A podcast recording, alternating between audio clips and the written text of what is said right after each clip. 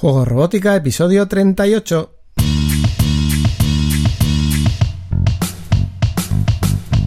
Bienvenidos a Juego Robótica, el podcast en el que hablamos de robótica educativa, iniciación a la programación, aplicaciones para docentes, entornos de programación para niños y en general todo lo que tiene que ver con despertar la curiosidad de los más jóvenes por la programación y la tecnología, para que se conviertan en creadores y no en meros consumidores.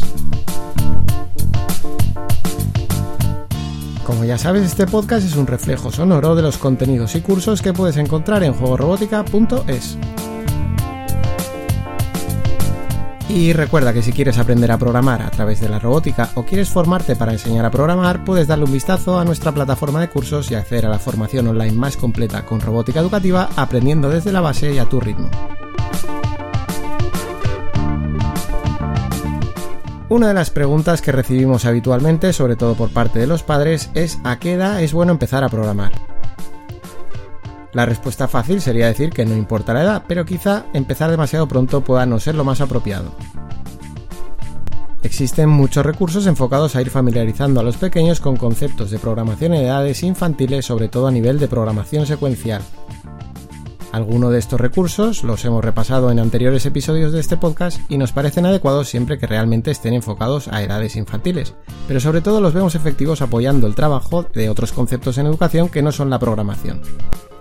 Como en cualquier rama técnica, la programación y la robótica van a necesitar que el estudiante tenga curiosidad por conocer su entorno y cómo funcionan las cosas. Esa curiosidad es la que le va a permitir aprender y poner en práctica todos los conceptos básicos y avanzados en programación. Además, la propia curiosidad va a ayudar al estudiante a esforzarse buscando soluciones y superar un trabajo de prueba y error que a veces es largo y tedioso. Sin ser un experto en educación infantil, creo que resultaría más práctico trabajar la autoestima, el pensamiento lógico, las matemáticas que la programación propiamente, y sobre todo trabajar para despertar la curiosidad que les haga querer aprender. Por nuestra experiencia se puede empezar a trabajar la programación aplicada a la robótica y la automática a partir de unos 8 años. En este punto, nuestro objetivo como docentes o como padres debería ser la de descubrir si la programación puede ser un interés vocacional en el niño o niña. Es decir, deberíamos permitir el acceso a la programación a estas edades igual que lo debemos hacer con diferentes deportes, disciplinas artísticas, humanidades o cualquier disciplina técnica diferente de la programación como el diseño, la mecánica, las ciencias naturales, etc. Quiero decir que en este punto lo ideal será encontrar el área que le pueda resultar de interés al niño, ya que si somos capaces de darle opciones y encontrar ese área, será capaz de crecer mucho más. Con unos 10, 11 años, si el estudiante realmente está motivado y es algo que quiere hacer, la progresión es espectacular y pueden alcanzar niveles de programador profesional en 3 o 4 años. Pero el trabajo importante hay que hacerlo antes teniendo claro que lo que quiere hacer el niño o niña es programar y no tocar el piano, jugar al tenis o actuar con el Circo del Sol. Digo lo del Circo del Sol porque precisamente uno de mis hijos estuvo asistiendo a clases circenses en una asociación de profesionales del mundo del circo porque parecía que le gustaba. Después de adquirir diferentes habilidades, bastante espectaculares por cierto, decidió que no era lo que le gustaba. Volviendo a la edad infantil, cuando intentamos acercar la programación a niños muy pequeños puede que les estemos quemando si no vamos con cuidado. Eso no quiere decir que no podamos utilizar la robótica para ayudar al aprendizaje en otras materias y quizás también nos ayude a ver qué niño se interesa por el robot, por cómo funciona o cómo se construye. Pero de nuevo la preferencia debe ser la compresión lógica, la curiosidad y la autoestima. En los colegios creo que sí se está atendiendo a este uso de la robótica infantil de manera transversal, y son los padres los que a veces pecan de impaciencia.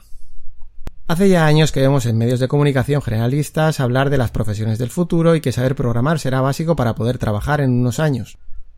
Muchos padres leen este tipo de artículos y se obsesionan con que sus hijos aprendan a programar igual que ocurría hace décadas con el inglés. Pero igual que con los idiomas, cuanto más pequeño es el niño, más natural debe ser su aproximación a la programación. Forzando a un niño o niña de 6 años a aprender programación formal no le estamos ayudando a que en un futuro sepa programar. Como padres no debemos caer en el error de pensar que la programación será la única manera de que nuestros hijos encuentren trabajo. Seguro que les ayuda saber resolver problemas de manera lógica, tener autoestima, tener habilidades sociales y otras muchas capacidades que deberían preocuparnos más que el saber programar. Algunas de estas habilidades se pueden trabajar en una extraescolar de programación a los 6 años, pero también en un grupo de montaña o en un club de ajedrez. Desde Juego Robótica ha sido un reto conocer los límites de edad en los que nuestros alumnos han podido aprovechar nuestra plataforma de cursos. El padre de Mario decidió apuntarle a nuestros cursos cuando tenía 10 años en cuanto lanzamos nuestra plataforma de cursos con robótica educativa. Su experiencia nos ayudó a validar que la formación online a distancia era efectiva para su edad con la ayuda de su padre y teniendo un seguimiento desde nuestro soporte. El equipo formado por Mario con su primo y con algún amigo ha conseguido ganar en diferentes disciplinas de la RoboReview ibérica en varias ediciones con algunos resultados bastante impresionantes. Su propia motivación le ha llevado a diseñar proyectos personales de alto nivel como un almacén inteligente con apilador automático. Os dejo un enlace a su canal de YouTube en el que comparte todas sus creaciones. Creo que el éxito en el caso de Mario se debe a que se le ha dado contacto con la programación en la robótica en un momento preciso y al comprobar su interés se le han puesto los medios para despegar respetando su libertad de elección.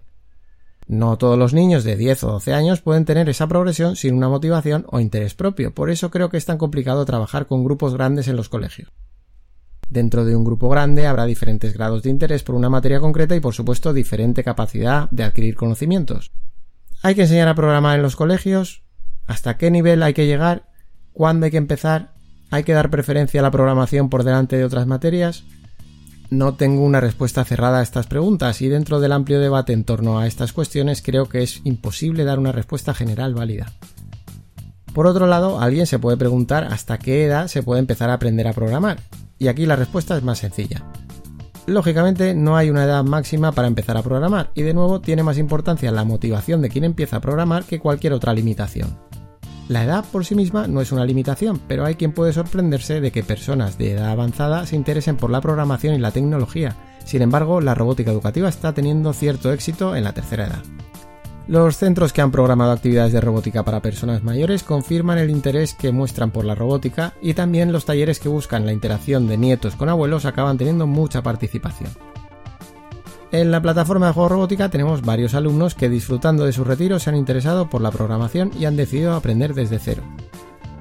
Nuestro alumno de mayor edad es Freddy de Uruguay que a sus 80 años confirma que nunca es tarde para empezar con la programación y la robótica.